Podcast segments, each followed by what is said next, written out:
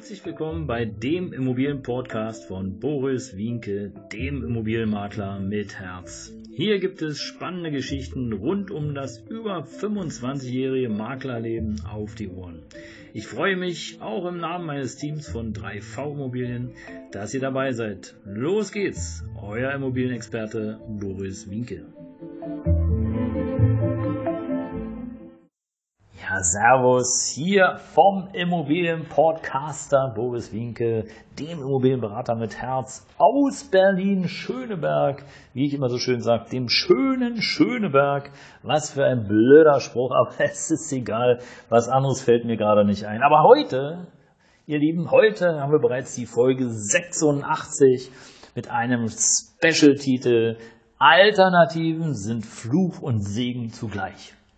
Ja, Alternativen sind Fluch und Segen zugleich. Was meine ich da ganz genau mit?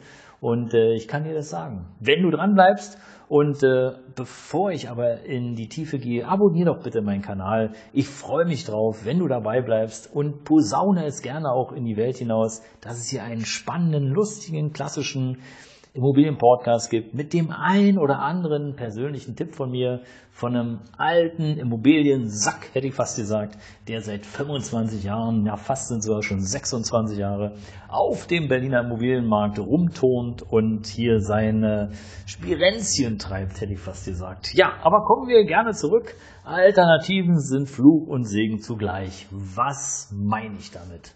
Im Grunde genommen geht es immer um Folgendes. Wenn du eine Immobilie suchst, dann schaust du dich ja um und äh, versuchst mehrere Objekte, die so in etwa dem entsprechen, was du dir vorstellst, zu finden.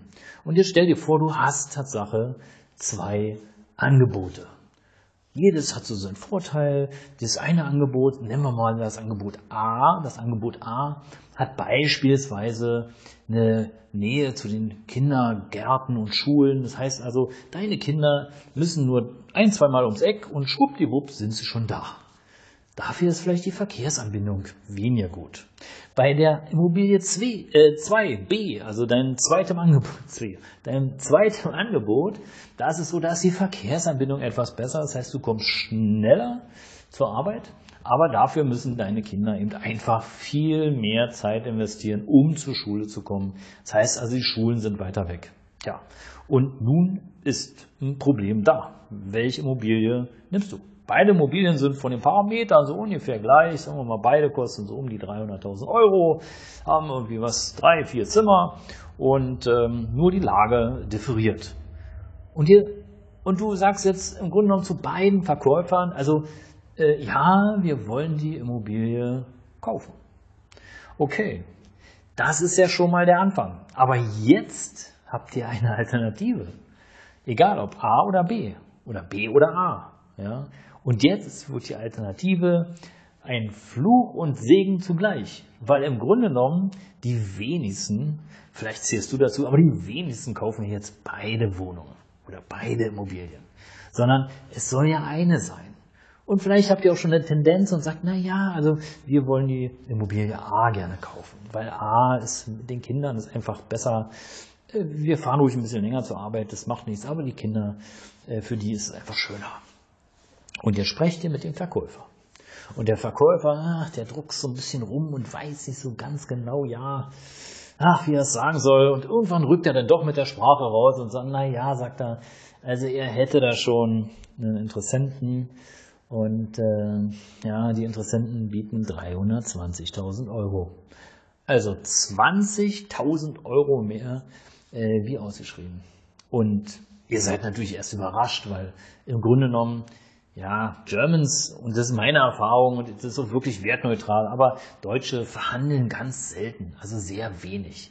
Ja, ja, Kaufleute schon, aber so der normale, private Mensch, der nimmt eher den Preis, der da ist, und verhandelt nicht mehr. Aber gut, vielleicht bist du ja Verhandlungskönig. Und jetzt sagst du, naja, okay, äh, passen Sie auf, 320 ist schon ein bisschen über unser Budget. Äh, wir sprechen aber sicherheitshalber nochmal mit der Bank. Wir melden uns morgen. Und der Verkäufer sagt, ja, okay, alles klar, morgen ist super. Und auf dem Weg nach Hause sprechen sie mit ihrer Partnerin, ihrem Partner und denken so, ah, 320, naja, ach weißt du was, wir nehmen doch lieber, wir fragen noch mal, wir gucken noch mal die, die zweite Immobilie, unser, unser, unser zweite Ding an, weil 20.000 ist echt viel Geld. Und jetzt noch mal nachverhandeln, hm. Und sie sprechen mit dem Verkäufer B. Und der Verkäufer B, der sagt, ja, Mensch, hätten Sie vor einer Stunde angerufen, Ach ja, also ich habe ein Angebot jetzt vorzuliegen von 315.000 und äh, ich habe sogar noch einen zweiten Interessenten, beziehungsweise der dritte, der kommt heute Abend nochmal vorbei, der hat auch schon geguckt, aber der wollte auch nochmal was messen. Also, hm, wie viel, für wie viel wollen Sie denn jetzt kaufen? Tja, und merkst du was? Jetzt ist die Alternative Fluch und Segen zugleich, weil im Grunde genommen hattest du zwei Chancen. Die erste Chance war sozusagen, waren beide Immobilien. Was wäre denn jetzt, wenn du gleich zugesagt hättest bei der ersten und trotzdem noch weitergeschaut hättest? Also bei Angebot A.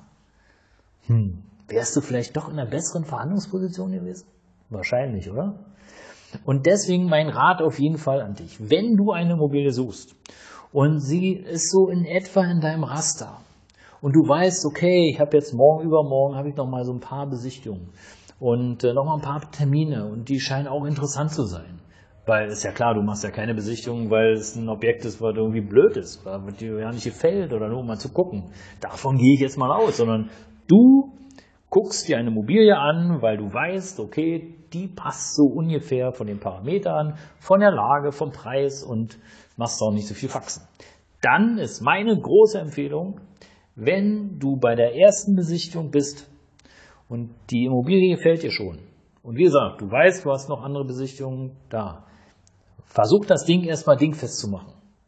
Signalisiere, dass du die Immobilie kaufen möchtest, dass du gerne noch weitere Unterlagen hättest und wann du damit rechnen kannst, damit du direkt zur Bank gehen kannst. Beschäftige als Käufer, als Kaufinteressent direkt den Makler oder auch den Verkäufer, damit der überhaupt gar nicht auf die Idee kommt, mit anderen noch zu verhandeln, sondern dass du gleich die Nummer eins bist, die erste Person, die sozusagen ähm, ja kaufen soll. Und ich garantiere dir, zu 80, 90 Prozent funktioniert das. Weil selbst wenn du dann noch ein zweites oder ein drittes Angebot findest, also die Alternative, dann kannst du immer auf dem ersten absagen. Kannst du immer noch sagen, ja, herzlichen Dank für Ihre Bemühungen, wir haben die Unterlagen nochmal geprüft, aber hm, ist doch nicht ganz so, äh, passt nicht ganz so, weil wir haben da äh, das und das und das gefunden. Dann ist es in Ordnung. Aber warte nicht so lange, sondern schaffe dir auf jeden Fall mehrere Chancen, aber versuch die so zu bespielen, so auszuspielen, dass du immer den Vorteil hast und nicht in die Defensive gerätst. Und in die Defensive gerätst du dann, wenn deine Kaufabsicht erst zu spät ausgesprochen wird. Ja, meine Lieben, das war der goldene Tipp für heute, Folge 86. Alternativen sind Fluch und Segen zugleich. Herzlichen Dank und vielen lieben Dank an alle, die dabei sind, die weiter reinhören. Und äh, ich freue mich schon auf die nächste Folge, weil das ist die Folge 87. Äh, prüfe den Mietvertrag vor dem Kauf. Und die Folge 87, die gibt es diesmal sowohl wieder als Podcast wie auch als Videocast. Darum abonniert gerne den Kanal, hört rein, bleibt dabei. Ich freue mich auf dich. Bis bald. Dein Immobilienberater mit Herz, Boris Winkel.